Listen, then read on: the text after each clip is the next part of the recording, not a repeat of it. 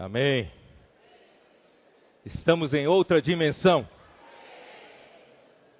Quando nós usamos nosso espírito, nós não ficamos no nosso, na nossa mente cartesiana, nós vivemos a realidade da outra dimensão, da dimensão de Deus, da dimensão espiritual, da dimensão celestial. Espero que vocês possam nessa manhã, nessa tarde, ouvir a palavra em outra dimensão. Vamos exercitar o nosso espírito para o Senhor poder falar conosco. Temos que dar graças a Deus pela palavra que tem nos revelado.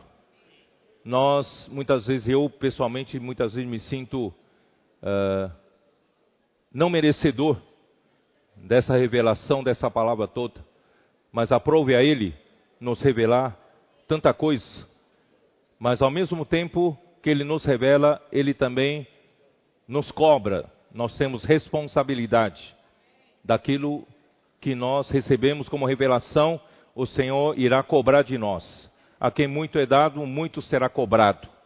Portanto, irmãos, de um lado nos alegramos e por outro lado, cingimos nossos lombos para praticar a palavra do Senhor. Na conferência internacional que houve na estância Árvore da Vida, agora há pouco, nós vimos, logo no começo, que nós, que o Senhor, Deus, ele tem um único ministério nessa terra. Por quê?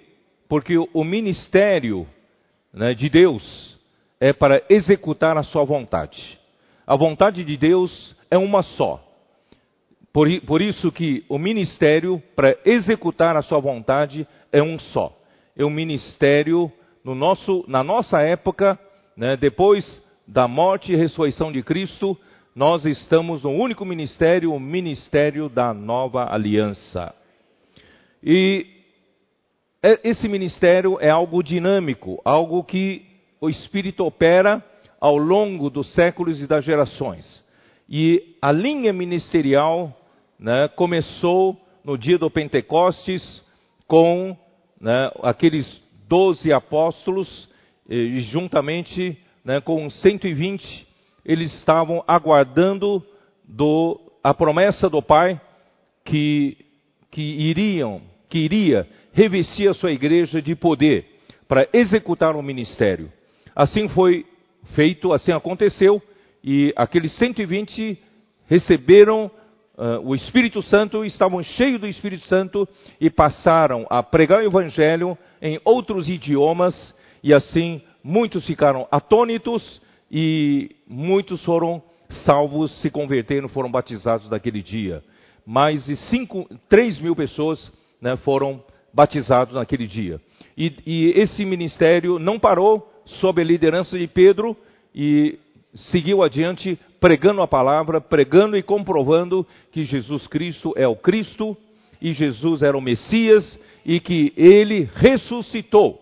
Porque os doze apóstolos eram testemunhas vivas, oculares de que Jesus ressuscitou.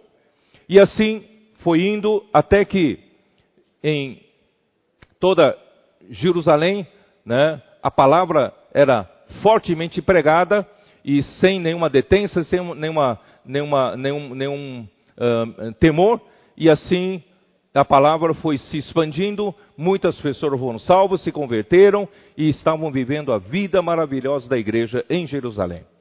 Todavia, quando essa palavra chegou às autoridades, e essa palavra, as autoridades tiveram dificuldade com essa palavra, porque justamente foram elas que mandaram matar Jesus, crucificar Jesus, e agora, na pregação, havia mostrado para eles que a transferência da lei para a fé, a transferência da lei para Cristo havia chegado.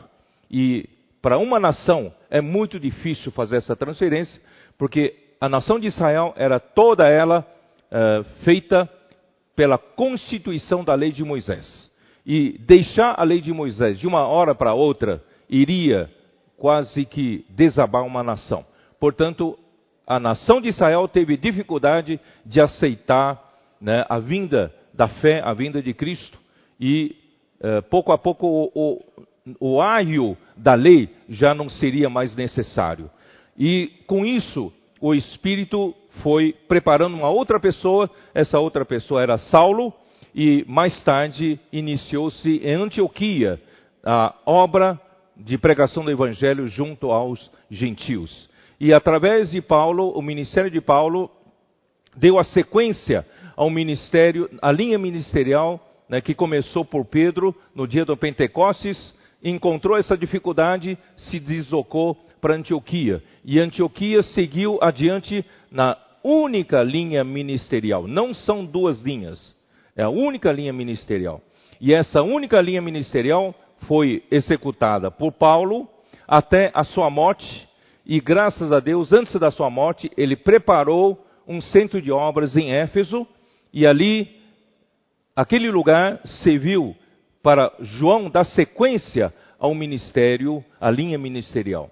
E João, provavelmente, Paulo foi martirizado no ano 67 e João foi para Éfeso no ano 69 e ele deu a sequência até o ano 90, onde foi exilado pelo, uh, pelo uh, imperador Nomiciano uh, e ele foi lá em, na ilha de Pátimos, ele teve a revelação onde escreveu o último livro da Bíblia, Apocalipse, e ele voltou do exílio e continua em Éfeso, aperfeiçoando os irmãos, levando né, o seu encargo, o ministério de João, e o ministério de João não termina com a morte de João, porque João 21, Jesus havia dito que uh, havia previsto que João, uh, ele, o seu ministério não morreria até a volta do Senhor. Portanto, irmãos, nós estamos no ministério de João. Nós estamos no meio desse processo, na continuação que, daquilo que começou com Pedro no dia do Pentecostes, Pedro e João, e depois deu continuidade por apóstolo Paulo e depois por, pelo apóstolo João, e nós estamos inseridos nessa linha ministerial até que o Senhor volte. E eu quero dizer para vocês que o Senhor teve tanta misericórdia de nós aqui no Brasil, aqui na América do Sul, que o irmão Dong foi trazido para cá, para a América do Sul, justamente para introduzir o ministério de João no nosso meio. Então, graças ao Senhor, nós somos muito ajudados pelo ministério do irmão Dong e nós fomos, saímos da cabeça do conhecimento para o espírito, para a vida. Aprendemos, irmãos, a, a muitas lições de vida através desse ministério do irmão Dong. E graças ao Senhor, e hoje estamos sob os seus ombros, estamos continuando nesse ministério até que o Senhor volte. Ó oh, Senhor Jesus, eu estou muito animado, irmãos, que nós estamos na reta final diante de tantos sinais e tudo que o Senhor tem feito entre nós, estamos muito conscientes de que nós estamos na reta final da vinda do Senhor. Portanto, nós, como igreja, temos essa responsabilidade de, de completar aquilo que falta completar ainda da economia de Deus, e eu vou falar daqui a pouco sobre isso. E a mensagem 4, nós falamos que nós temos um só foco. O nosso foco, irmãos, é a realização da obra de Deus aqui na terra. É a única coisa que importa. Deus, ele pode ter usado vários servos de Deus, vários homens de Deus, e cada, em cada época esses homens lideraram a obra do Senhor, o ministério do Senhor na sua geração, Todavia, irmãos, o que importa é a obra do Senhor sendo executada. Nós não exaltamos homens que fazem a obra, eles são canais usados por Deus para fazer a obra, mas o importante é que em cada geração, cada século, cada, cada, cada situação, a obra do Senhor seja executada. Porque Paulo fala em 1 Coríntios, né, eh, até o capítulo, capítulo 1, 2 e 3, ele fala, é isso, né? Senhor Jesus. Senhor Jesus. Paulo, ó. Paulo fala no capítulo 3 de 1 Coríntios, ele diz assim: uh, Quando vocês dizem que eu sou de Paulo, eu sou de Apolo, não é evidente que andais segundo os homens? Quem é, quem é Apolo? Quem é Paulo? Servos por meio de quem cresces e isto conforme o Senhor concedeu a cada um. Quer dizer, eles são servos e o Senhor levantou esses servos, né? São importantes no corpo do Senhor. Mas o importante, irmãos, é a obra do Senhor sendo feita por meio desses servos. Quem Apolo, né? Eu plantei, Apolo regou, mas o crescimento veio de Deus. Quer dizer, é Deus quem faz as coisas de modo que nem o que planta é alguma coisa, nem o que rega, mas Deus que dá o crescimento. Ora, o que planta e o que rega são um, e cada um receberá o seu galardão segundo o seu próprio trabalho. Quer dizer, eles são servos, eles são trabalhadores, eles vão receber seu galardão um dia, mas o importa, irmãos, que o Senhor os chamou é para fazer a obra de Deus. Então, nosso foco tem que estar na obra de Deus. Não sei se eu me fiz entendido. Versículo 9: Porque de Deus somos cooperadores, lavoura de Deus e edifício de Deus sois vós. Vocês, como a lavoura de Deus, vocês, como edifício de Deus, é que importa para o Senhor. Quem é Paulo? Quem é Apolo? Não é isso? O que importa é a obra de Deus sendo feita. Então, irmãos, nosso foco não está em uma pessoa, está em outra pessoa. Nosso foco está em a obra de Deus sendo feita. Por isso, irmãos, nós não temos preferências por pessoas.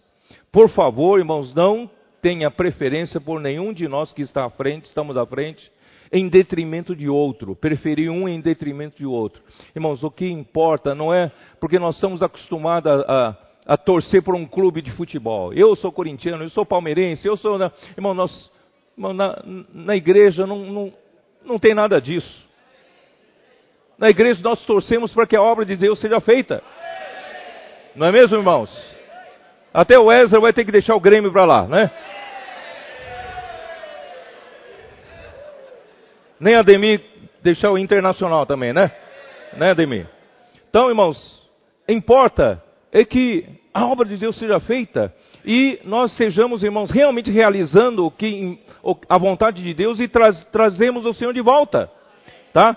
Mas, por outro lado, é importante deixar claro, né, o ministério de Paulo.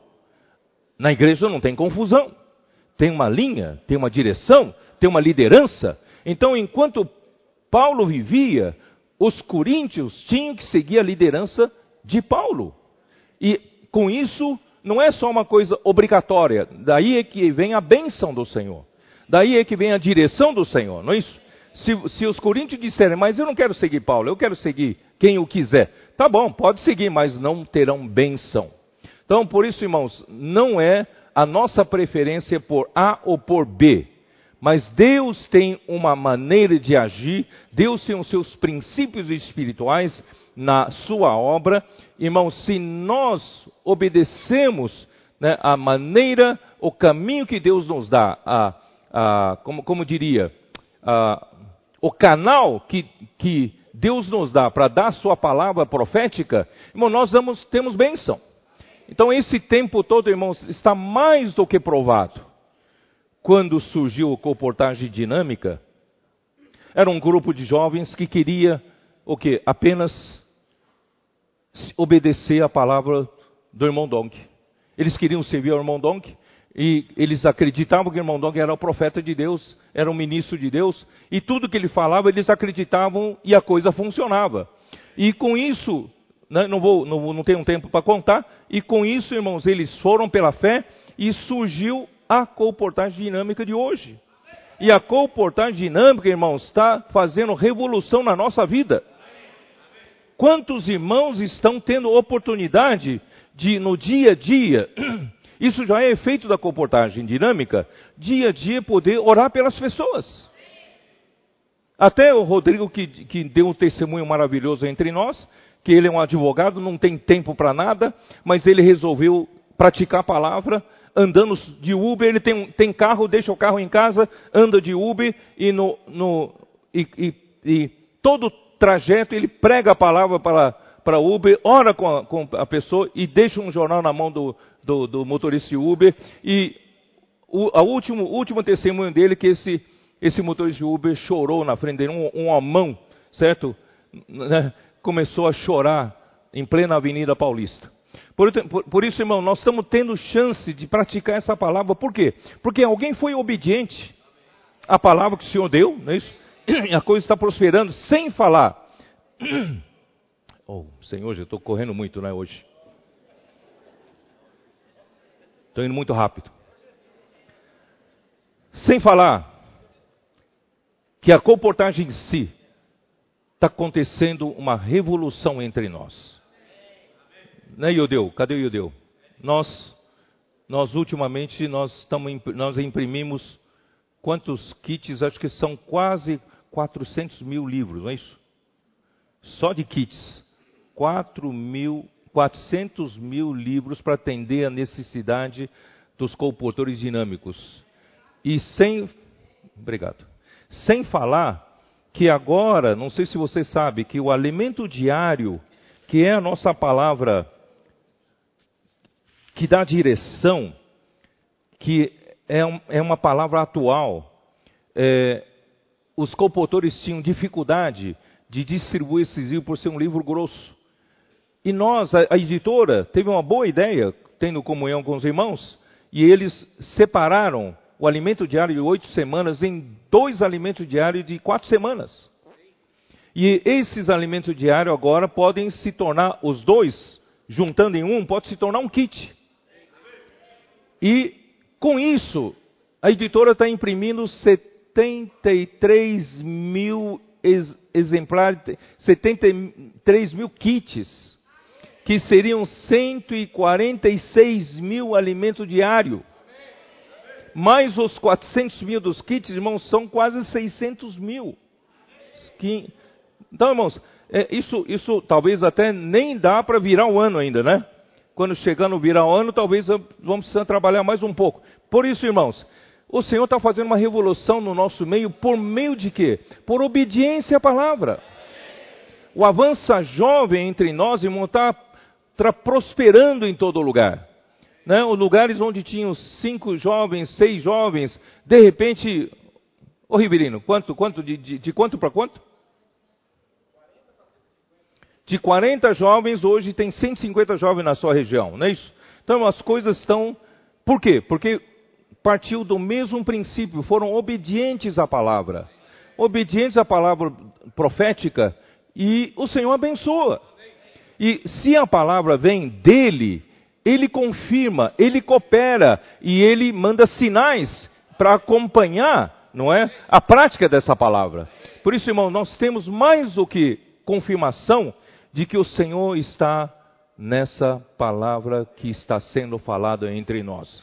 Portanto, irmão, não reinvente roda. Não queira você dar um outro início, dar uma outra direção, querer fazer outra coisa, irmão, não vai ter a bênção do Senhor. Eu já estou me arriscando a falar, não vai ter a bênção do Senhor.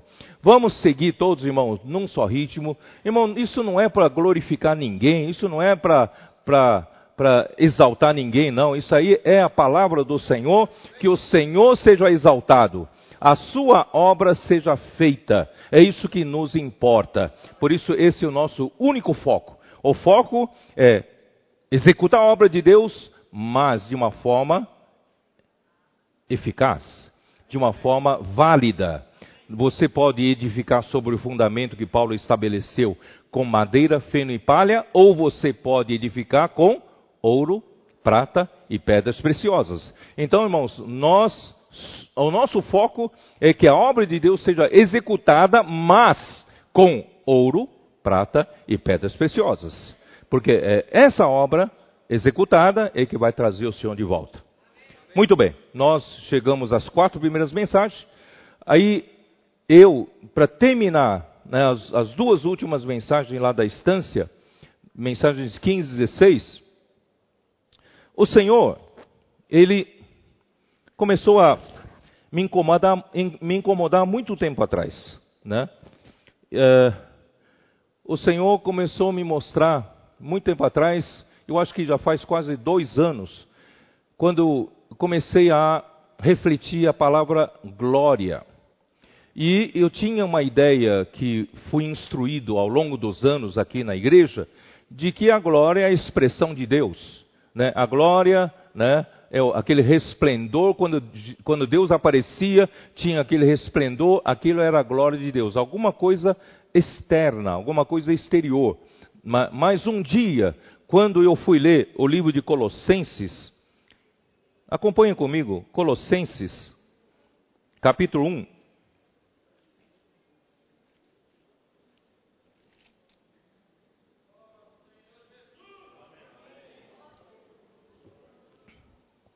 Capítulo 1. Versículo 10 diz assim: A fim de viver de modo digno do Senhor, para o seu inteiro agrado, frutificando em toda boa obra e crescendo no pleno conhecimento de Deus, sendo fortalecidos com todo o poder, segundo. Não sei se está na tua Bíblia, mas na minha Bíblia está assim: segundo a força da sua glória, em toda perseverança e longanimidade, e com alegria dando graças ao Pai que vocês idôneos, a parte que vos cabe da herança dos santos na luz. Irmãos, eu percebi que o poder de Deus, ele é exercido, operado em nós por meio da força, hum, não é isso? Força da sua glória. Ora, a glória não é meramente um elemento passivo, não é meramente um elemento contemplativo, não é só para contemplarmos a glória do Senhor, mas a glória atua, a glória trabalha, a glória opera em nós com uma força, e essa força tem um poder de Deus atrás. Essa força da glória para quê? Aí isso começou a me inculcar, começou a perguntar ao Senhor. Então eu liberei várias mensagens sobre a glória em três etapas. Na primeira etapa, eu percebi que eu não, não consegui continuar tocando no fio da meada, eu parei. Aí depois, na segunda etapa, eu fiz até uma nova definição sobre a glória. Vocês se lembram que a glória de Deus, segundo tudo que eu li depois, em, principalmente em Êxodo 33, quando Moisés exigiu que a presença de Deus fosse com ele, porque Deus estava desistindo do povo de Deus. Deus estava desistindo da descendência de, de, de Israel. E depois que eles fizeram bezerro de ouro, e ele queria exterminar o povo e levantar a descendência de Moisés para herdar a terra de Canaã. Moisés falou: peraí, a promessa que que, que o Senhor fez não foi para mim. A promessa que o Senhor fez foi para Abraão, Isaac e Jacó. Então, você vai ter que levar esse povo para a terra boa de Canaã. Então, Deus então se arrependeu daquilo. Deus então, tá bom, eu vou levar esse povo para para a terra boa de Canaã, porque eu prometi, eu fiz, eu fiz a promessa a Abraão, Isaac e Jacó. Mas eu vou mandar um anjo adiante deles e eu mesmo não vou eu mesmo não irei. Olha só, irmãos, aí nessa hora bateu desespero em Moisés. Moisés disse: Se a tua presença não vai comigo, não me faça subir desse lugar. Eu também não vou. Irmãos, foi mais ou menos a minha, minha luta com o Senhor. Eu falei, Senhor, se a tua presença não vai comigo, não me faça ir, sair desse lugar. Eu não vou, eu não vou. Eu não vou pegar essa, esse abacaxi, não. Não vou, não vou, não. Aí o Senhor fez uma promessa para Moisés: A minha presença irá contigo, e eu lhe darei, eu te darei descanso. Essa palavra eu peguei como uma promessa. Irmãos, aí Moisés foi mais adiante. Moisés falou: então, a tua presença vai comigo? Tá bom, mas deixa-me ver a tua glória. Moisés, Moisés assim, Deus dá a mão, ele quer o braço, né? Deixa-me ver a tua glória o Senhor falou, mas tá bom, eu vou te, eu vou mostrar a minha glória, mas você não vai poder ver o meu rosto. Homem nenhum viu a face, viu a face de Deus e viveu. Portanto, eu vou fazer o seguinte: colocar você numa fenda da rocha e eu vou passar por você. Mas para você não me ver a face de frente, eu vou pôr a minha mão e tapar. Eu vou passar por você. Quando eu passar por você, eu vou tirar a mão, você pode ver as minhas costas. Vocês já viram um versículo, esses versículos assim na tua Bíblia? É muito interessante Deus negociar assim, falar assim com Moisés. Então, irmãos, isso mostra que a glória de Deus, irmãos, é a própria manifestação de Deus que está na sua face. Quem, quem, quem tem um Deus manifestado tem a glória. Então, a glória é simplesmente o Deus revelado. Deus manifestado. Quando Deus é manifestado, você vê a glória. Então, esse, essa força que essa glória tem, irmãos, é a força de Deus tem, e tem alguma coisa com a glória. E eu não consegui o fio da meada de novo. Aí eu interrompi, né, não falei mais. E agora, irmãos, vendo essas mensagens, nós vamos ver 2 Coríntios 3 a 2 Coríntios 3. Vamos abrir, vá. Vamos abrir a Bíblia. 2 Coríntios 3.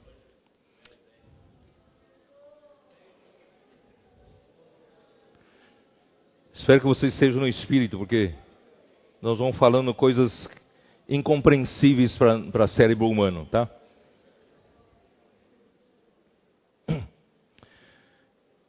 Versículo 4. E é por intermédio de Cristo que temos tal esperança, temos tal confiança em Deus. Não que por nós mesmos sejamos capazes de pensar alguma coisa, como se partisse de nós. Pelo contrário, a nossa suficiência vem de Deus. Irmãos, o homem não precisa ter medo. Se você, você está servindo ao Senhor, você é um ministro da nova aliança, irmãos, deixa que Ele faça a obra. A nossa suficiência vem de Deus não é você que é capaz de fazer a obra de Deus. Ninguém é capaz de fazer a obra de Deus. Mas se Deus nos encarregou esse ministério tão importante, Ele nos dará suficiência. Creia nisso, irmãos, creia nisso. Irmãos, isso é que me faz descansar.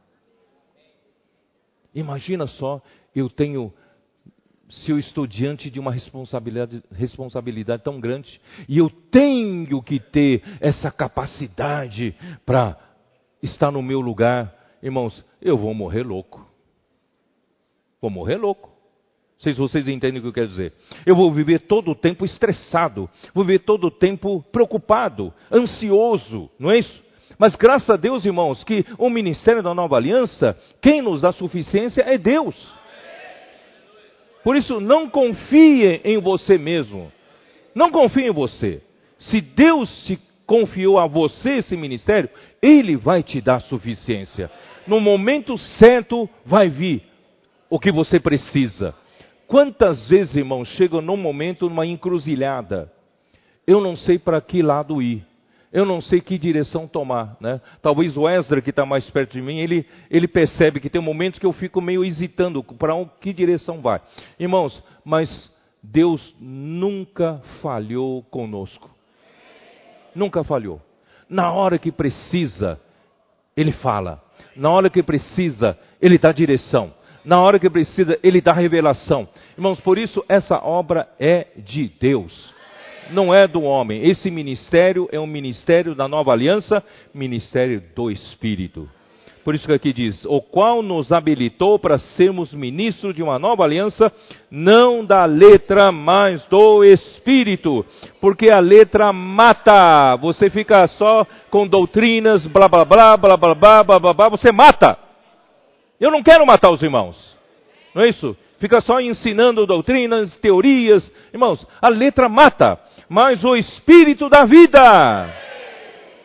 E se o, se o ministério da morte, que é o ministério de, de Moisés, ministério da morte gravado com letras em pedras, se revestiu de glória, a ponto de os filhos de Israel não poderem fitar a face de Moisés por causa da glória do seu rosto, ainda que desvanecente. Aí eu comecei a ver o ministério da nova aliança está relacionado com a glória A glória. E a, se a glória do Antigo Testamento, do ministério da velha aliança, já era grande, quando Moisés entrava no, no, na tenda do, do, testemunho e conversava com Deus, ele tinha comunhão face a face com Deus, né? Esse face a face, na verdade, é diretamente com Deus, mas ele nunca via a face mesmo. Não sei se vocês entendem. Porque homem nenhum pode ver a face diretamente de Deus, que é a própria glória de Deus. Né? Mas ele estava na presença de Deus, conversava com Deus e a glória de Deus infundia sobre o seu rosto. Aí quando ele saía da tenda da congregação e falava ao povo de Israel, ele falava com o rosto reluzente, o rosto cheio de glória. Então, essa glória de Deus lhe autorizava a falar por Deus. Essa glória de Deus, irmãos, lhe dava poder para falar por Deus. Né? Então, assim era o ministério do Antigo Testamento, já era cheio da glória. Quanto mais agora, irmãos, não é, não é, não é isso que fala? Versículo 8: Como não será de maior glória o ministério do Espírito? Porque se o ministério da condenação foi glória, em muito maior proporção será glorioso o ministério da justiça. Vou falar amanhã, ministério da justiça. Uh, porquanto, na verdade, o que outrora foi glorificado, nesse aspecto já não resplandece diante da atual sobreexcelente glória. Porque se o que se desvanecia teve a sua glória, muito mais glória tem o que é permanente. Então, esse ministério da nova aliança, esse ministério do Espírito da vida, tem a glória permanente. É uma glória, é sobre excelente glória. No passado, alguém me fez uma ilustração que eu gostei. É como se fosse, nós estamos dentro desse, desse auditório. Hoje está bem iluminado esse auditório pelas luminárias estão aqui, certo? As luminárias estão aqui iluminando bem a gente. Então você vai dizer, não, esse, esse lugar está bem claro, esse lugar está bem iluminado. É como se fosse a glória do Antigo Testamento. Essa é a glória do Antigo Testamento. Agora vamos supor que nós estamos no dia ensolarado. Ao meio-dia, o sol a pino, o sol forte. E se pudesse retirar esse teto e o telhado todo, e se te, telhado fosse uma coisa que removesse, pudesse abrir, você imagina esse telhado, se esse, esse teto, o forro se abrir, e você olhar a luz do sol de, de meio-dia batendo aqui, irmãos, aí você olhar de novo para essa iluminação, essa iluminação parece que está apagada. Vocês entendem o que eu quero dizer? Então, essa é a comparação do, da glória do ministério, da morte, da condenação e do ministério do Espírito. A glória que nós, em, na qual nós estamos, irmãos, é sobre excelente glória. E, diante da sobre excelente glória, essa iluminação não brilha mais. Não, não, parece que parece que está apagado, não faz efeito, porque tanto é a glória do sol, né? Os irmãos entendem. Portanto, nós estamos nesse ministério envolvidos com a glória permanente. Aí que o Senhor começou a me mostrar mais alguma coisa. Ó oh, Senhor Jesus. Então, a glória, a glória. Em Romanos nós estudamos. Em Romanos, nós todos éramos pecadores. Capítulo 1 de Romanos, situação terrível. Não é isso? nós estávamos todos mergulhados em pecados horríveis. Mas de repente o Senhor providenciou a salvação. Ele enviou o seu filho e veio na semelhança humana para nos salvar. E o Senhor, com a sua morte, não é isso? Com a sua eh, crucificação, ele realizou a redenção por nós e por meio disso ele fez a, ele se tornou a nossa propiciação, fez a paz entre nós e Deus e quem crê, né, em Jesus, quem crê no Filho de Deus é justificado pela fé. Então nós recebemos, nós pecadores, sem fazer nada, somente por crer em Jesus, irmãos, nós recebemos a justificação. Já pensou alguém te dizer, você é justo daqui para frente? Quantos aqui não gostariam de ter a ficha limpa de uma hora para outra, hein? Você que tem conta bancária suja, você que tem algum problema com a justiça, algum, alguma, algum imposto não pago, né? alguma coisa, você está você não gostaria de ter zerado tudo, de repente, opa, opa, eu sou justo agora, não tenho mais nada, não devo para ninguém nada. Irmãos, Deus, Deus em Cristo fez isso com você? Você não deve nada mais para ninguém. Amém? Você foi justificado. Estou é, vendo que vários irmãos estão vibrando aqui, ó, estão vibrando, porque deve ter muita ficha suja, né, por aí. Fomos justificados de graça, pela fé. Mas Deus não para por aí. É muito mais. Romanos 5, muito mais. Nós, Deus não só nos justificou, Deus está nos santificando e nos glorificando.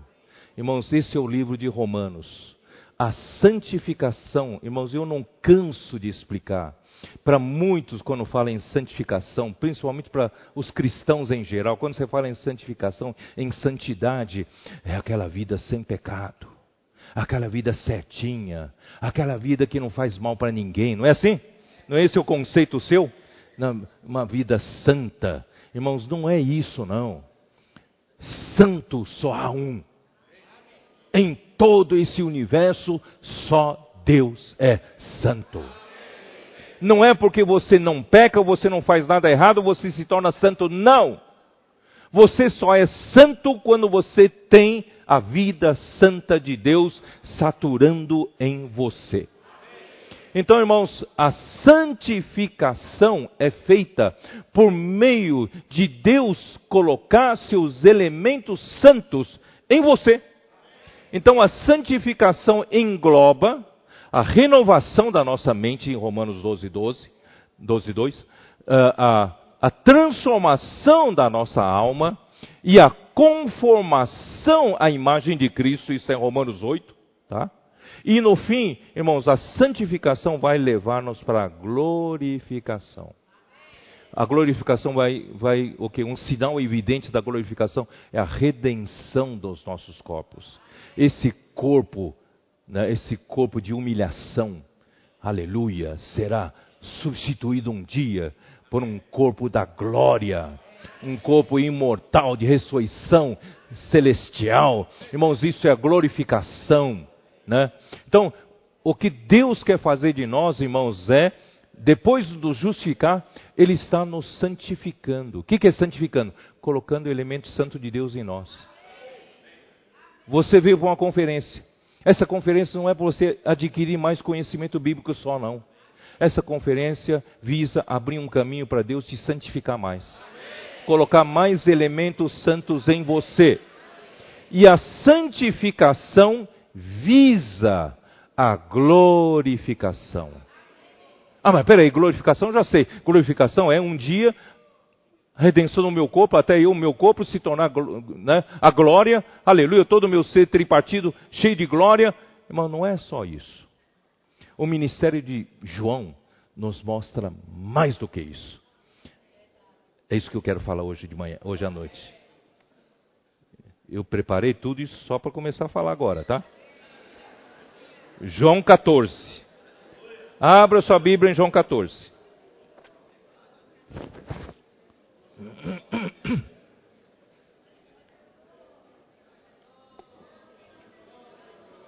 Nem cheguei no que eu falei na Conferência de Brasília ainda.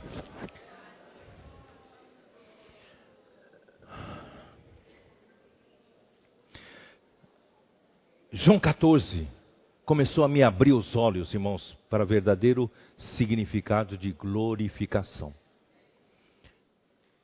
Eu vou dizer uma coisa, irmãos. João 14, 15, 16, 17 são quatro capítulos mais elevados do ministério de João.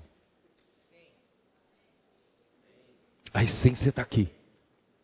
Se você tiver, se você tiver um tempo, depois de ouvir essa palavra, volte a ler esses quatro capítulos. você vai ver que Deus vai brilhar sobre você, muita luz, muita coisa vai voltar, você vai conhecer realmente o que Deus quer com você, tá? Então, eu louvo ao Senhor pelo ministério de Paulo. O ministério de Paulo tem sido uma coisa maravilhosa. Tem aberto para nós os mistérios da vontade de Deus. Sem o ministério de Paulo, irmãos, nós não conheceríamos a profundidade do mistério da vontade de Deus. O encabeçamento em Cristo, não é isso?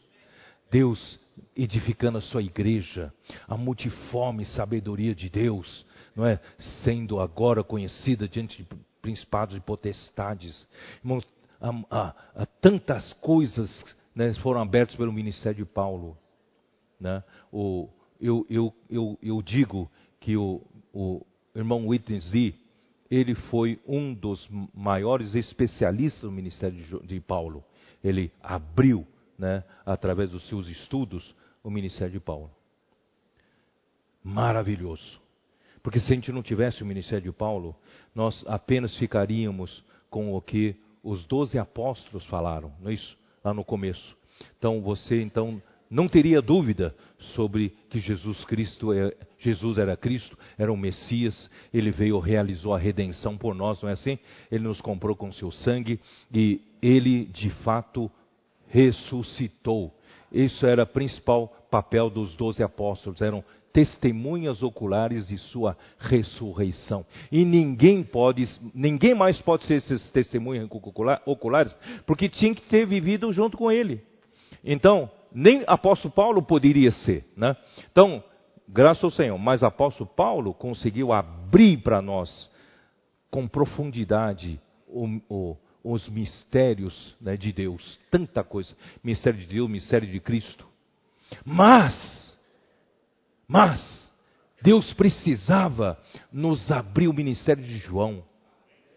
E o ministério de João, irmãos, é tão elevado, tão elevado, representado por esses quatro capítulos, que João não explicou nada. Vocês estão me entendendo ou não?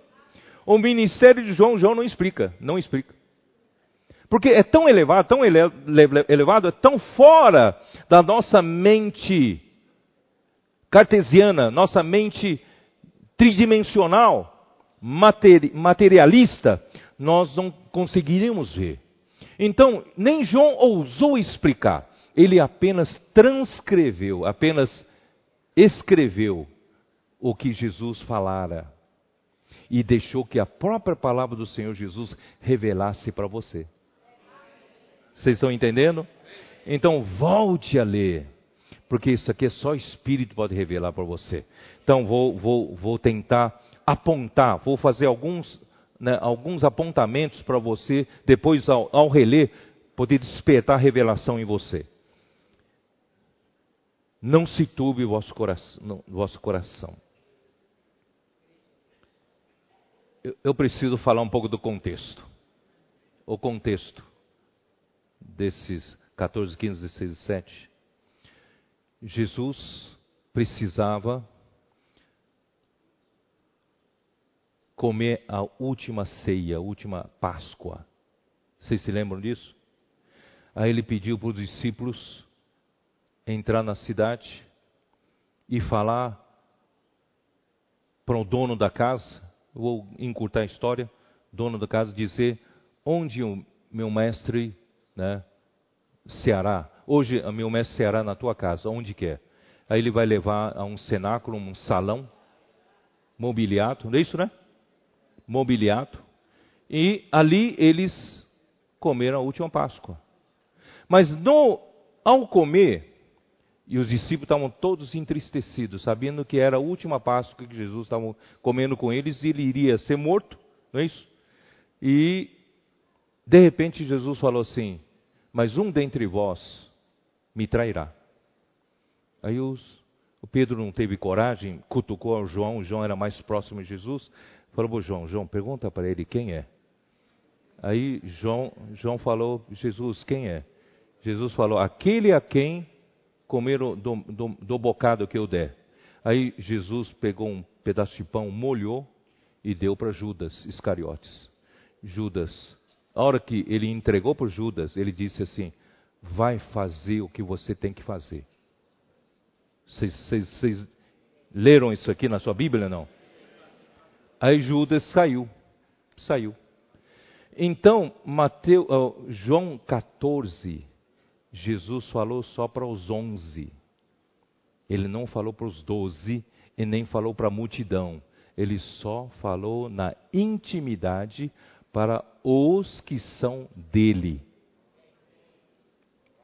Então, João 14, 15, 16, 17, eu espero estar falando com vocês, que o Espírito esteja falando com os onze, com os mais íntimos, não com nenhum traidor, com os íntimos. Aí Jesus abriu o coração. Abriu o coração. E depois de ter falado 14, 15, 16, 17, 18, o que, que aconteceu? Jesus falou: agora vamos sair daqui. Vamos para onde? Vamos descer. Dá, dá uma olhada aqui. Esse é o contexto. 18, versículo 1. Tendo Jesus dito essas palavras, saiu juntamente com seus discípulos para o outro lado do ribeiro Cedron, onde havia um jardim, e ali entrou com eles. Esse jardim é o jardim Getsemane. Quem foi, quem teve oportunidade de visitar Israel conosco, nós somos, né, ano, acho que um ano retrasado, né? Nós somos. Irmãos, eu, eu me emocionei quando eu pisei aqui, ó. Suponha que isso aqui seja uma colina, uma encosta de um monte. Esse monte é o Monte das Oliveiras. Monte das Oliveiras. E esse monte vai terminar num vale. Depois sobe de novo. Do outro lado do vale está o Monte Moriá, o Monte Sião, onde está o templo. Onde estaria o templo do Senhor. Né? Templo. E atrás do templo, a cidade de Jerusalém.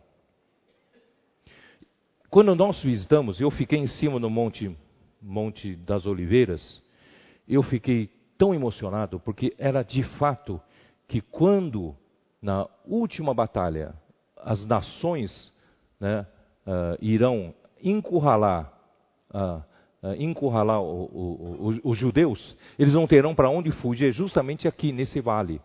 Tá? E Jesus vai vir, vai colocar um pé do lado norte do monte e lá do sul outro pé do monte, e o monte irá fender em dois. Quando fender em dois, o povo judeu escapará por aqui, para o lado leste. Vocês estão me entendendo? É norte, sul, leste e oeste. Então esse monte é nessa encosta. Nessa encosta. Então Jesus estava do outro lado, em Jerusalém. Tomou a ceia, falou 14, 15, 16, 17 de João, e terminou, falou: vamos descer, vamos para o outro lado. Passaram o vale do Cedron, Ribeiro Cedron, é exatamente esse vale aqui. Ó. Esse vale é seco, só flui no tempo de chuva. Aí vem a enchente, enche de água, mas esse vale é seco.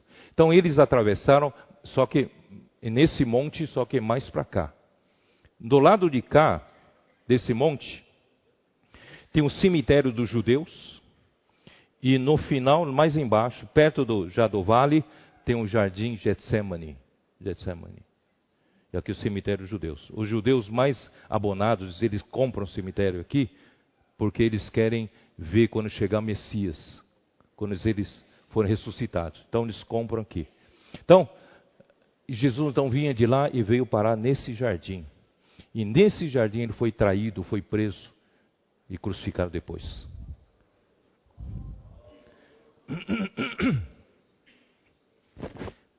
Só para vocês entenderem o contexto. Então vamos voltar para João 14.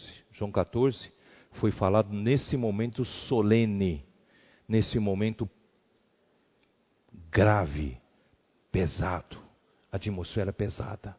Então foi nesse momento que Jesus disse: Não se turbe o vosso coração. Não fiquem tristes, não fiquem perturbados, não se turbe o vosso coração, credes, credes em Deus, crede também em mim. Exercite a fé. Olha com os olhos da fé. Olha o versículo 2: Na casa de meu pai há muitas moradas. Se assim não fora, eu vou-lo teria dito, pois vou preparar-vos lugar. Então, Jesus estava indo. Esse voo é o quê? É pegar o voo de, de, de, de que horas? Estava indo para o aeroporto? Eu vou. Vou para onde? O que, que é esse voo? É a morte. Eu vou. Crucificação. Eu vou, não é isso? Para preparar-vos lugar. E quando eu for e vos preparar lugar, voltarei e vos receberei para mim mesmo, para que onde eu estou, estejais vós também. Irmãos, esses curtos versículos têm tanto significado que a gente passa por cima. A morte de, de Jesus e a sua ressurreição, que indica a aprovação do Pai de tudo que Jesus fez aqui na terra, visa nos preparar lugar. Que lugar é esse? Depois que eu preparar lugar, eu voltarei a vocês e vos receberei para mim mesmo, para que onde eu estou, estejais vós também. Onde ele estava? Onde Jesus estava? E Jesus deseja nos levar para lá. Jesus preparou lugar no Pai para nos levar para o Pai. É ou não é? Ó oh, Senhor Jesus, vamos continuar lendo.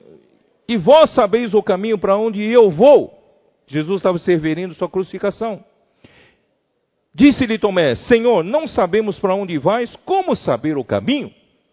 Respondeu-lhe Jesus: Eu sou o caminho e a verdade e a vida.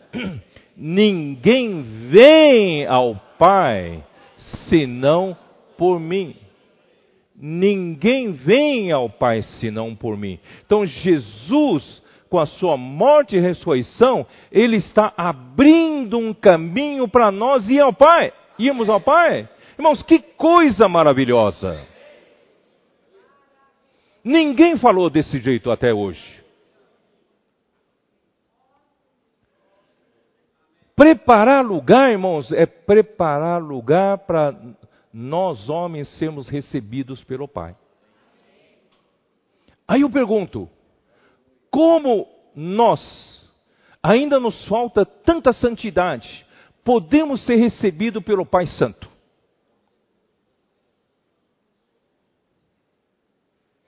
Qualquer corpo estranho inserido no seu organismo, o seu organismo não rejeita? Imagina nós, com falta de santidade, sermos inseridos em Deus que é santo, irmão, nós seríamos rejeitados. E não só rejeitados, para não dizer fulminados. Vocês se lembram de que quando alguém entrasse no Santo dos Santos, sem o sangue e sem o incenso, seria fulminado? Porque aquele lugar é santíssimo, porque nosso Deus é santo. Por isso, irmãos, nós estamos sendo preparados para ser, sermos recebidos no Pai o processo de santificação não é só para dizer que você é espiritual daqui para frente. O processo de santificação não é somente há um requisito para você ser um vencedor. Não, não é isso. O processo de santificação é para você poder ser colocado no Pai Santo.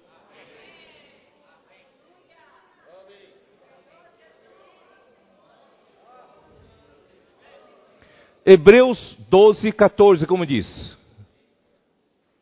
Hebreus 12, 14.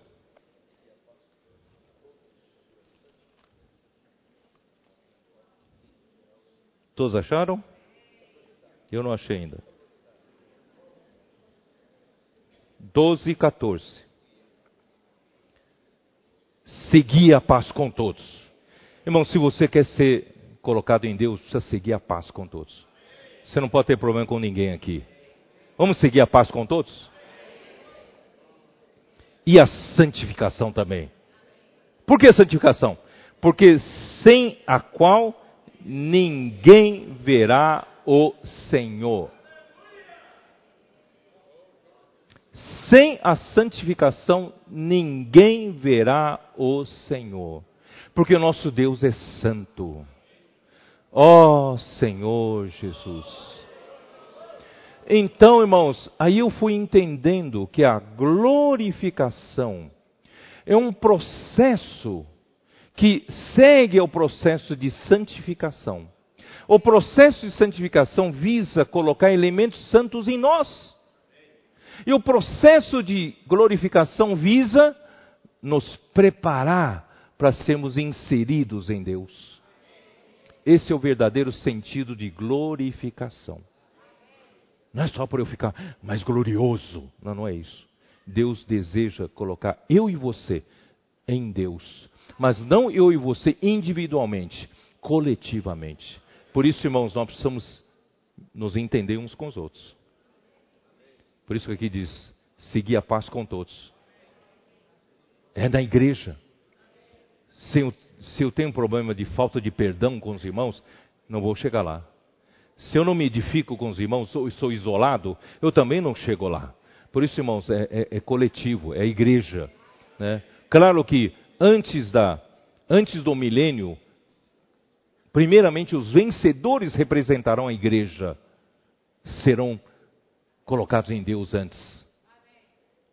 Representarão, mas ainda assim é um coletivo, não é um indivíduo.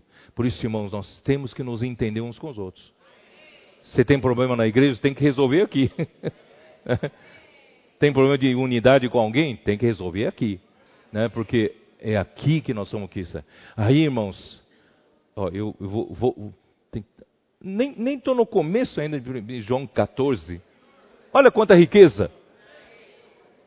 Aí, em Brasília, eu falei para os irmãos, irmãos, e nesse processo de glorificação, que é, de, além de sermos santificados e nós sermos preparados para sermos colocados em Deus, nesse processo de glorificação, tem um problema de unidade.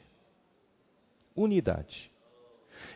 Se nós não formos um, irmãos, se nós não formos um, nós não poderemos ser colocados em Deus, porque em Deus não há divisão nenhuma. Em Deus, irmãos, Ele é um.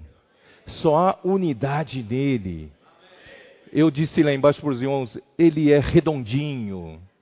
Não tem arestas, não tem ângulo. Nós somos cheios de aresta, ângulo, não é isso? Mas graças a Deus, Deus é um. Se nós não formos um, não tem como a igreja ser colocada em Deus que não conhece outra coisa senão a unidade. E essa unidade não é só unidade de no comer pizza juntos. No Brasil tudo termina em pizza. Não é essa essa unidade de pizza não. É unidade, irmãos, de pai com filho e filho com pai. Pai e filho, filho e pai são tão um. Então, essa unidade é intrínseca. Essa unidade é divina, essa unidade é celestial, essa unidade não existe aqui na terra. Não existe na terra. Não adianta a gente dizer, vamos tentar ser um. Não existe aqui na terra. Por isso, irmãos, Deus, eu vou depois mostrar para vocês, irmãos, por isso é importante a gente seguir a palavra profética. Deus sabe quando mandar a palavra na hora certa. Não precisa se desesperar. Nós não temos unidade, não sabemos como onde. Basta ser fiel à palavra. Pratique cada palavra que vem, Deus vai levar você a chegar lá. Sem essa unidade. Vou, vou, vou ler para vocês, ó. ó. Por isso que você precisa reconhecer a palavra, a palavra. Olha aqui, ó, versículo Versículo 7: Se vós me tivesses conhecido, conheceríeis também o meu Pai. Desde agora o conheceis e o tendes visto. Replicou-lhe Filipe: Senhor, mostra-nos o Pai, isso nos basta. Ainda está na mente tridimensional, na mente cartesiana, né? Disse-lhe Jesus: Filipe, há tanto tempo estou convosco e não me tens conhecido. Quem me vê a mim, vê o Pai. Que, como dizes tu, mostra-nos o Pai. Irmãos, o Pai e o Filho são tão um, que quando você vê um, você vê outro. Nós aqui somos capazes de dizer isso? A igreja aqui é tão, nós somos tão um, que quando vê um, vê outro, não? Não. Ainda não. Cheio de opiniões diferentes, cheio de problemas aqui ainda. Mas o Pai e o Filho são um. Quem vê o Filho, vê o Pai. Não crês que eu estou no Pai e que o Pai está em mim? Essa é unidade intrínseca. Olha só a importância da palavra, irmãos. E são as palavras que nos levam a chegar a esse ponto. As palavras que eu vos digo, não as digo por mim mesmo, porque o Pai que permanece em mim faz as suas obras. Irmão, quem vai fazer essa obra de unidade entre nós? As palavras do Pai. As palavras de Deus vão fazer a obra de Deus. Crede-me que estou no Pai e o Pai em mim, crede ao menos por causa das mesmas obras. Quer dizer, vocês viram tantas obras sendo feitas, creia pelo menos por causa disso.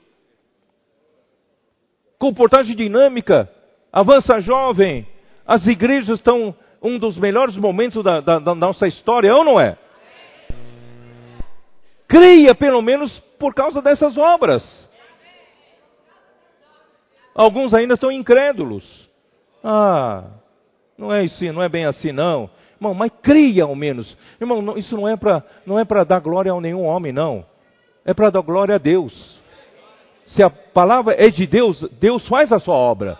Isso é para exaltar Deus, não é para exaltar homem algum. Amém? Em verdade, em verdade vos digo que aquele que crê em mim fará também as obras que eu faço e outras maiores fará, porque eu vou para junto do Pai. Acho que até esse versículo você não entendeu direito no passado. Por que, que outras maiores nós faremos? Por quê? Porque ele estava indo junto do Pai. O que quer dizer isso? Irmãos, ele já não disse que estava no Pai? E por que, que ele precisava dizer que estava indo junto do Pai? Quem decifra isso, esse enigma? Ele já não estava no Pai? Crede que eu estou no Pai e o Pai em mim? Por que, que ele disse? É? Quando eu for para junto do Pai, vocês vão fazer obras maiores. O que, que é isso? Ah, eu vou explicar uma coisa. Vocês veem aqui como precisa do Espírito para entender tudo. Jesus, como Filho de Deus, como Deus, Filho de Deus, ele já estava no Pai há muito tempo, não é isso? Desde o início. É ou não é? Mas agora Jesus, pela morte e ressurreição, ele estava voltando para o Pai, mas não era mais somente o Filho de Deus, ele estava indo também como Filho do homem. Ele, está, ele estaria levando a humanidade de Jesus para dentro do Pai, pela, pela morte e ressurreição. Ele tinha receio de que o Pai não aceitasse a humanidade de Jesus. E se o Pai rejeitasse a humanidade, de Jesus? Vocês entenderam? Então, se o Pai recebesse ele como filho do homem, como homem, irmãos, aí a, aí vocês vão fazer obras maiores. Por quê? Porque você tem, vocês têm um homem no Pai. Estão me entendendo agora ou não? Vocês terão representante do homem lá junto ao Pai. Nós faremos obras maiores. Creia que nós vamos fazer obras maiores, porque Jesus está junto do Pai.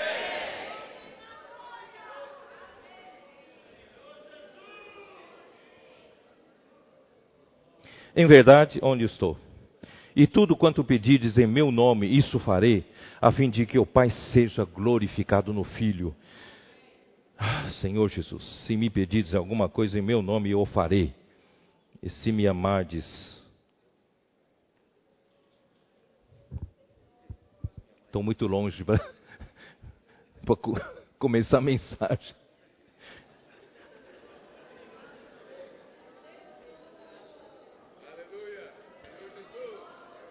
E outro aspecto da glorificação que eu falei em Brasília é o aspecto do amor. Irmãos, sem nós trabalharmos no amor, o amor verdadeiro, não é só amor de amizade, não é só amor filéu, muito menos amor eros, é amor ágape. Irmãos, se nós ainda temos entre nós tititi, ainda temos entre nós inimizades, irmãos, como nós vamos ser colocados em Deus que é amor? Por isso, irmãos, Jesus disse na segunda parte de João 15: Um novo mandamento vos dou. Isso vos mando, que ameis uns aos outros.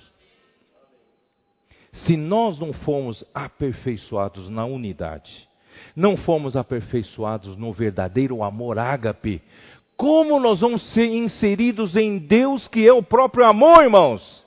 É ou não é? Então Deus, por isso eu digo, irmãos, nós estamos na reta final. Porque aprove a Deus nos revelar tudo isso. Isso tudo ninguém falou dessa forma. E Deus está nos revelando para quê? Para que nós aperfeiçoemos entre nós, irmãos, na unidade, no amor, não é isso? Na santificação, para que nós possamos, irmãos, atender o que Deus precisa fazer entre nós para que o seu reino venha. Não pode ser meia boca. Deus não pode fazer uma obra de meia boca entre nós. Ou é ou não é. Deus vai fazer essa obra verdadeira. E Deus quer fazer essa obra verdadeira. Por isso digo, irmãos, nós estamos na reta final. Que o Senhor nos dê graça em praticarmos isso, mas através da Sua palavra profética.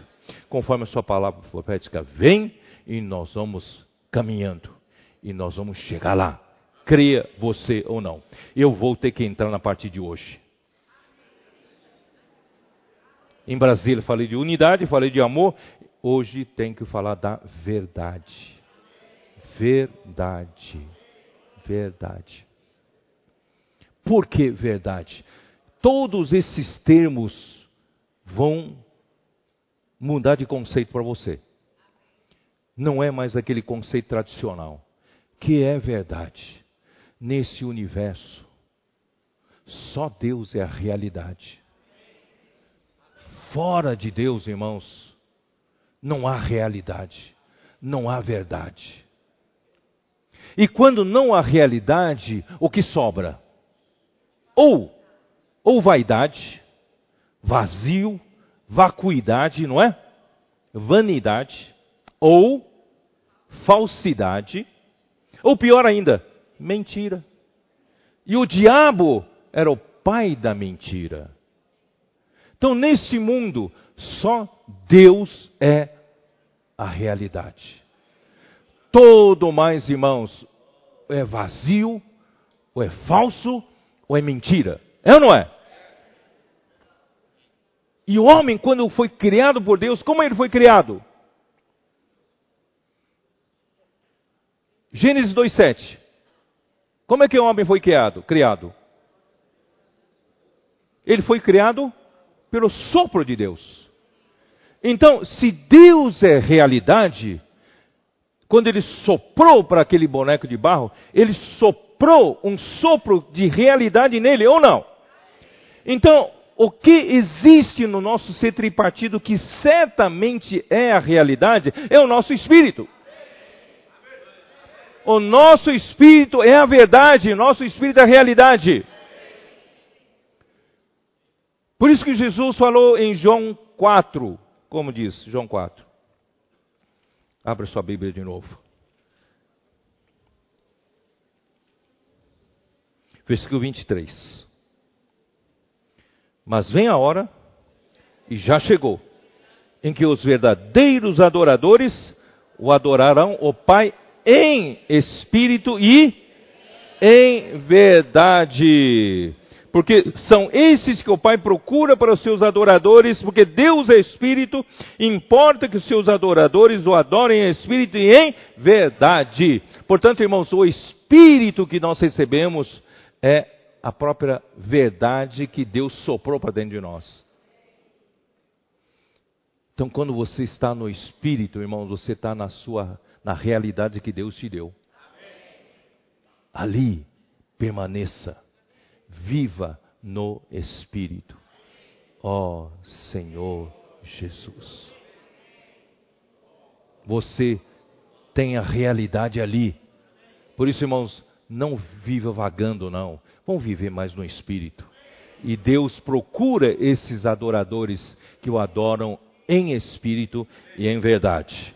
E o homem, então, depois que caiu, ele caiu, Romanos 1, vamos lá, ele caiu numa situação lamentável, tá? Por quê? Porque ele optou por escolher não Deus, tá? E versículo capítulo 1, versículo 28. E por haverem desprezado o conhecimento de Deus, o próprio Deus os entregou a uma disposição mental reprovável para praticarem coisas inconvenientes, cheio. Você vê, a, a, quando você não tem a verdade, você tem o vazio. E nesse vazio começa a encher Satanás, o pecado e a morte começam a encher com toda sorte de impurezas e injustiças. Vai colocando no homem. Então o homem, cheios de, os homens são cheios de toda injustiça, malícia, avareza, maldade, possuídos de inveja, homicídio, contenda, dolo e malignidade, sendo difamadores, caluniadores, aborrecidos de Deus, insolentes, soberbos, presunçosos, inventores de males, desobedientes aos pais, insensatos, pérfidos, sem afeição natural e sem misericórdia. Irmãos, dá uma olhada quando falta a realidade ao homem, aonde o homem cai. Misericórdia. Então volta lá para Efésios 4. Efésios 4.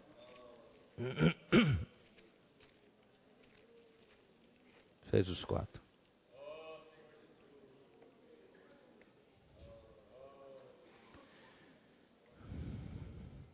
Versículo 17. Isto, portanto, digo, e no Senhor testifico, que não mais andeis como também andam gentios na vaidade dos seus próprios pensamentos. Irmão, como andam gentios? Como andam as pessoas sem Deus? Andam na vaidade dos seus próprios pensamentos, andam na vaidade da sua mente. A sua mente é vazia. A sua mente não tem conteúdo, sua mente não tem realidade. É ou não é? Deus quer, depois que nós somos salvos, nós né, nos tornamos a igreja, Deus quer encher você de realidade. Deus quer tirar de você essas coisas que são vaidade, injustiça, impureza e pecado. Certo? Senão, como você vai ser colocado em Deus que é totalmente verdade, totalmente realidade? Como pode outra coisa que não seja verdade, não seja realidade, pode ser incorporado nele? Não pode. Então a glorificação exige também, irmãos, o processo de Deus trabalhar conosco com relação à verdade. Verdade, tá? Obscurecidos de entendimento, alheios à vida de Deus por causa da ignorância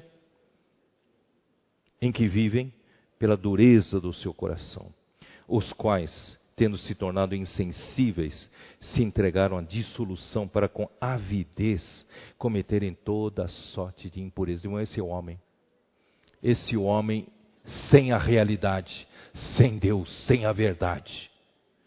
Ó oh, Senhor Jesus, tá bom, você vai dizer, mas peraí, Pedro, mas eu não sou esses aqui que entregaram a dissolução para cometer toda sorte de impureza. Não sou tão ruim assim. Tá bom, então vamos lá para Eclesiastes 1. Dá uma olhada em Eclesiastes 1. Se não é tão ruim assim, tá bom, vamos lá. Eclesiastes. Eclesiastes capítulo 1.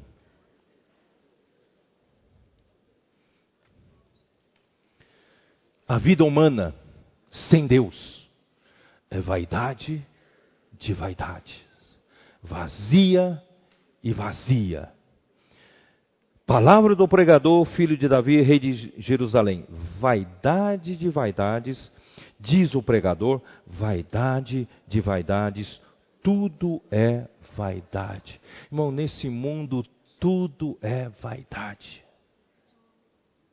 Por força, irmãos, da, da necessidade de sustento, o homem trabalha, não é?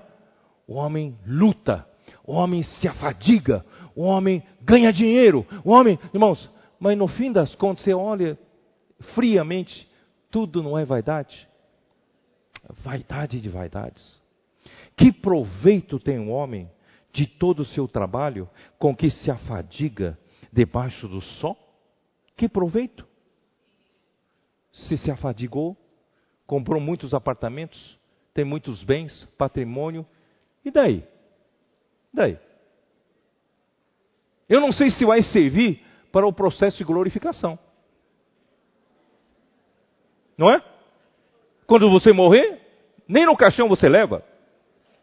Os reis antigamente levavam no seu túmulo todas as suas riquezas junto com ele, mas quando ele partiu, deixou tudo lá.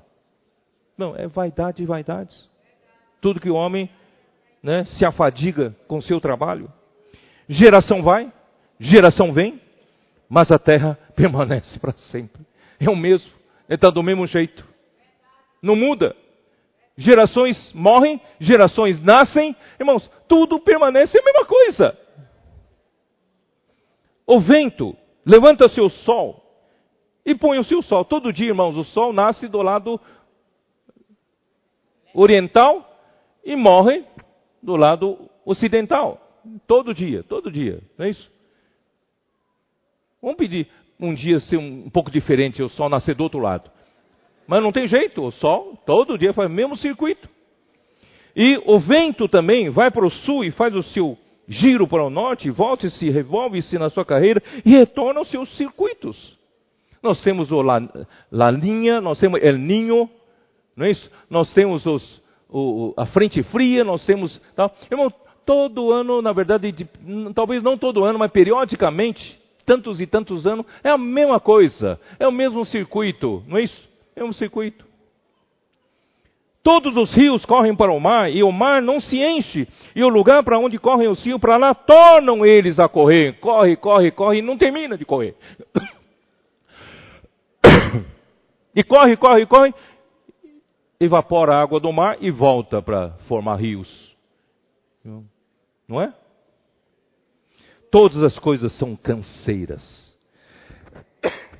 tais que ninguém as pode exprimir. Os olhos não se fartam de ver. Opa, sai uma moda, uma televisão, um filme bom, vamos ver. E não se fartam de ver seus olhos. Nem se enchem os ouvidos de ouvir Vamos ouvir uma peça teatral, vamos ouvir uma orquestra sinfônica, ouvir, ouvir, irmão, ouvir uma música, né? Uma música, né? E você não se farta de ouvir, mas que proveito isso traz? Nada há, pois, novo debaixo do sol. Alguma coisa de que se possa dizer, vê, isso é novo? Não, já foi nos séculos que foram antes de nós. Outro dia eu passei com a Sueli, numa loja, né, tal, eu vi que está voltando também a boca de sino de novo. A calça, né, boca de sino. E já houve muito tempo no, no nosso, na nossa época, né, Nilo? Você até usou, né, Nilo? Nada há de novo, tudo volta, é ou não é? Já não há lembrança das coisas que precederam e das coisas posteriores também, não haverá memória entre os que hão de vir depois delas. Irmãos, tudo é canseira, essa vida é tudo é enfado, tudo é canseira. Você já percebeu isso? Sem Deus, Sem Deus, irmãos, não há nenhum sentido para essa vida. Vocês sabem que o Brasil em, está em oitavo lugar em número de suicídios no mundo? Você sabe que todo ano mais de 11 mil pessoas se matam no Brasil? Todos os anos. E 78% são homens. Mais homens se matam que as mulheres. E 22% são as mulheres. Comportagem dinâmica e orando pelas pessoas, quase que todos os dias nós temos um caso de um comportor ter salvo alguém do suicídio. E às vezes, não são pessoas que não têm posse, não são pessoas que estão na sarjeta, às vezes são pessoas que reconfessam que têm uma boa família, um bom marido, bons, boas, bons filhos, não é isso? Tem um bom emprego, mas não vê sentido essa vida e querem se, querem se matar. Irmãos, é vaidade de vaidade. É ou não é, irmãos? Deus quer nos encher de realidade. Deus quer encher a sua vida de realidade. A sua vida precisa fazer sentido, a sua. A sua vida fazendo sentido, irmão, você vai poder ajudar os outros. Vai fazer sentido. Como vai fazer isso? Eu preparei mais coisas, vou parar de ler Eclesiastes. Tem mais coisa, tá? Mas deixar para outra vez. Talvez em outra conferência regional. Vamos voltar para Efésios 4. Eu preciso, eu preciso pelo menos terminar essa parte, tá? Ó Senhor Jesus. Versículo 20, Efésios 4. Mas não foi assim que aprendestes a Cristo. Se é que de fato tendes ouvido e nele fosse instruídos, segundo é a verdade em Jesus. Espero que o Espírito abra os seus olhos para entender esses dois versículos você você precisa aprender a Jesus. É um pouquinho diferente de aprender de Jesus. Aprender a Jesus aqui é Jesus é algo que eu preciso aprender ele mesmo. Não sei se eu entendi. Não é só a sua história, não é só as suas lições de vida, mas ele mesmo eu preciso aprender. O que, que é isso? Eu preciso me moldar ao molde de Cristo. Eu preciso tomar Cristo como a forma para eu tomar a forma de alguém que viva com realidade.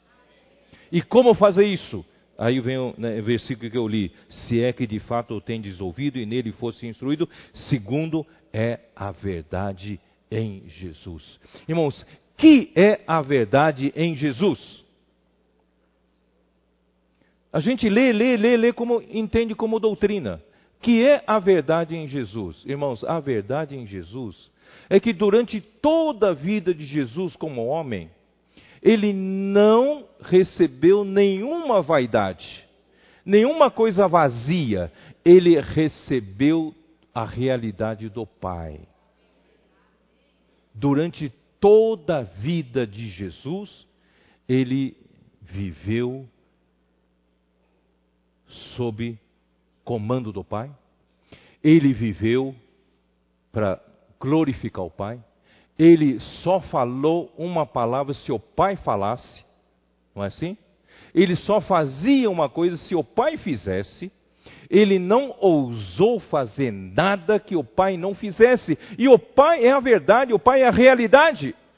Então, se Jesus, como homem, viveu aqui na terra totalmente debaixo do comando da própria realidade, a sua vida é a verdade em Jesus. Não sei se vocês entenderam. O que é a verdade em Jesus? A verdade em Jesus, irmãos, é que Jesus viveu uma vida humana totalmente cheia de realidade. Porque o Pai lhe enchia de realidade. Ele não fazia nada sem que o Pai fizesse. Vocês estão entendendo? Então, se você também quer se encher de verdade, quer se encher de realidade, irmão, você precisa viver no Espírito. Vamos viver no Espírito! Porque o Espírito é o Espírito da verdade, o Espírito da realidade que Jesus mandou para nós. É outro consolador que eu não li ali em João 14. Eu rogarei ao Pai, e Ele vos enviará outro consolador que é o Espírito da verdade, que o mundo não conhece, mas vós o conhece. Ele habita convosco, mas estará em vós. Esse Espírito da realidade nos torna o nosso viver cheio de realidade. Palavra. Eu sou, ele é, no princípio era a palavra, era o verbo. O verbo estava com Deus e o verbo era Deus. Irmãos, essa palavra é veículo pelo qual Deus nos transmite não só vida, mas também a realidade, a verdade. E eu e você, irmãos, precisamos dar valor para a palavra, precisamos dar valor para o Espírito. João, João, João 17. Senhor Jesus. João 17. Agora eu vou para João 17.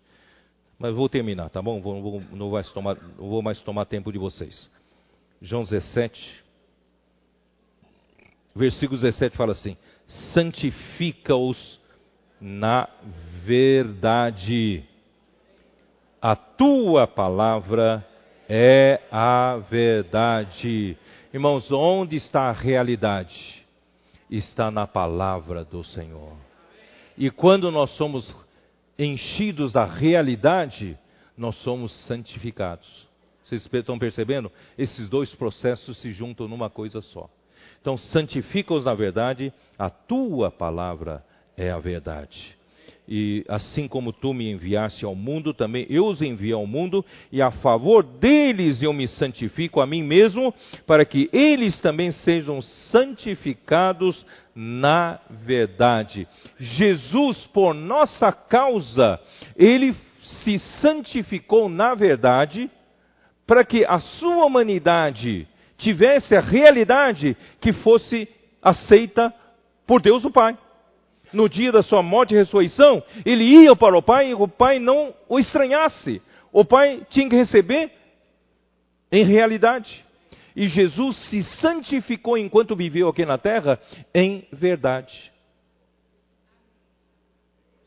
É difícil explicar, mas espero que vocês entendam isso. Jesus, ele como homem, ele se santificou em verdade para que o Pai pudesse, o Pai Santo, pudesse aceitá-lo em santidade. E o Pai, que é a própria realidade, o aceitasse como realidade. Não tivesse nenhum conflito quando Jesus fosse glorificado no Pai. Por isso que no capítulo no 17 ainda, versículo 5, dá uma olhada no versículo 5. E agora, glorifica-me, ó Pai, contigo mesmo. Aí que eu quero mostrar para vocês. A glória, o próprio Deus. Glorifica-me, ó Pai, contigo mesmo. Então, o Pai é a glória, tá? Glorifica-me, com a glória que eu tive junto de ti antes que houvesse o mundo. Irmão, esse versículo é mais profundo do que você já entendeu, tá? Jesus, antes ele já estava com o Pai, não estava? Como filho de Deus, Jesus já estava no, com o Pai, já estava na glória do Pai, é ou não é?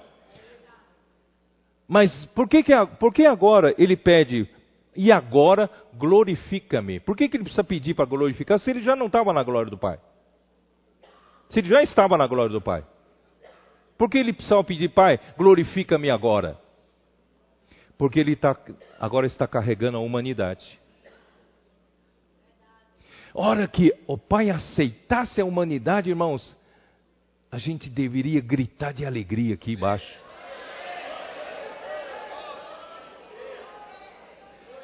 Porque o primeiro homem foi aceito por Deus na sua glória, aceito por Deus no Pai. E uma vez essa humanidade foi aceita por Deus no Pai, ele abre um caminho, abre a porta para demais homens. Ele se tornou o nosso autor da salvação para conduzir os muitos filhos à glória. Isso está registrado em Hebreus capítulo 2. A humanidade de Jesus foi glorificada, foi levado para dentro do Pai, por quê? Porque atendeu os requisitos da santidade, da verdade e realidade, da, da, da, da, da unidade, do amor, não é isso? E amanhã eu vou falar da justiça. Irmãos, atendeu todas essas necessidades e o Pai aceitou, irmãos, graças a Deus. Isso é mais do que acertar na loteria, irmãos.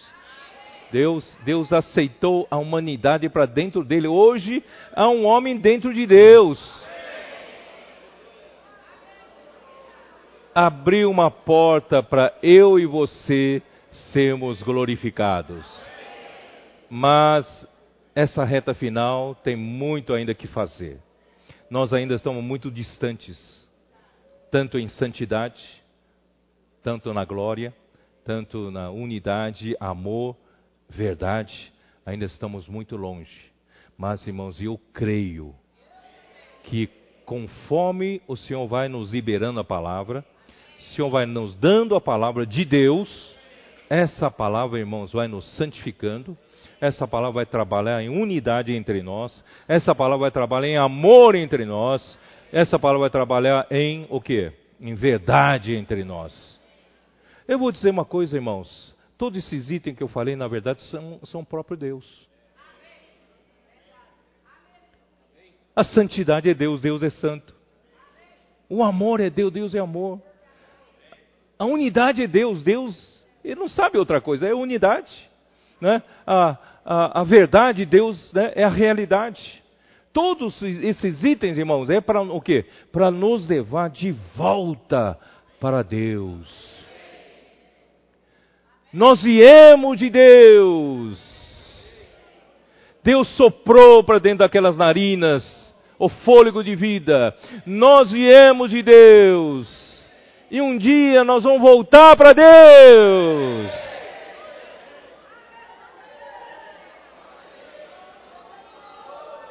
atendendo todos os requisitos do que Deus é. Amanhã eu vou ler os versículos para vocês, mas hoje só quero dizer isso. Nós estamos sendo colocados para dentro de Deus e tudo que Deus é, Ele está trabalhando em nós.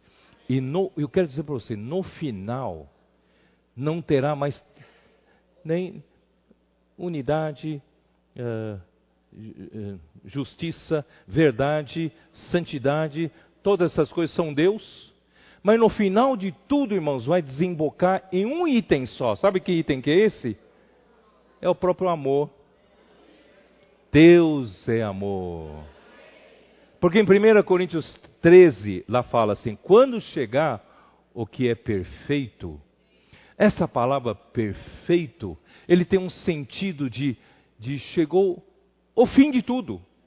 Tem um sentido de, de o máximo da maturidade, e o máximo da, das, da, da, da completação de coisa completa, o máximo de tudo. Quer dizer, o amor, ele é o máximo de tudo, o amor é o ápice, o amor é, é tudo.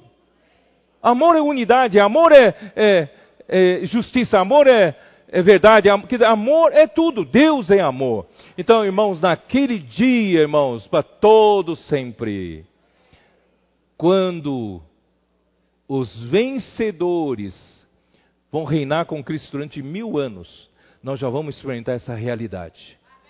E quando terminar os mil anos, Satanás levantará a última revolta e Cristo vai derrotá-lo. E quando o último inimigo for lançado no, no, lago de fogo, ele vai entregar o reino a Deus Pai. E quando ele entregar o reino a Deus Pai, irmãos, em, no final de Apocalipse, o que, que vai acontecer? nós vamos ver o, a nova Jerusalém como a noiva descendo do céu.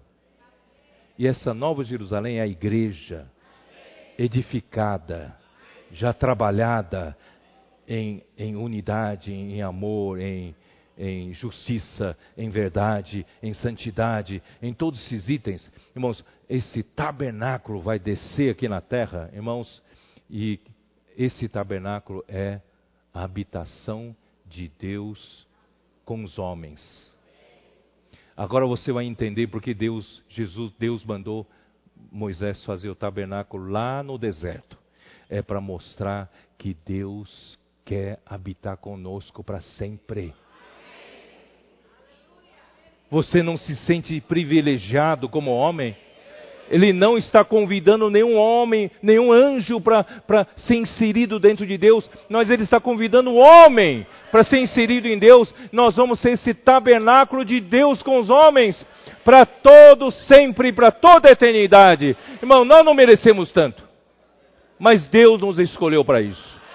Por isso, irmãos, vamos entregar nosso coração para o Senhor, entregar, nos consagrar ao Senhor.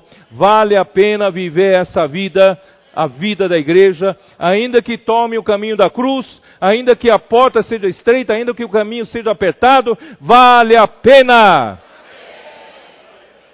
Eis que. Bom, amanhã leio isso. Eis que, eis que venho sem demora. E comigo está o galardão. Jesus é o Senhor. Que o Senhor ainda continue revelando a vocês que isso é apenas um começo, talvez prim o primeiro contato que você está tendo com essas palavras, o Senhor quer nos encher dessa realidade. Que isso não fique só em palavras vazias, isso seja a nossa realidade na nossa vida.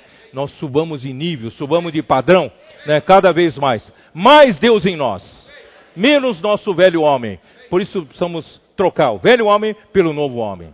Jesus é o Senhor. Amém.